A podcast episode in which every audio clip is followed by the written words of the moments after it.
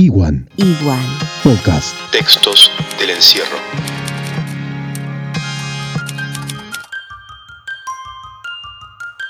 Yo siempre soñé con esto. No era un sueño triste ni alegre, tal vez ni siquiera un sueño, más bien una fantasía, una curiosidad. Levantarme una mañana, salir a la calle y encontrarla desierta. Caminé una cuadra, llegué a la avenida y la crucé, arrogante, irrespetuoso, sin mirar el semáforo. Veinte metros después llego al almacén.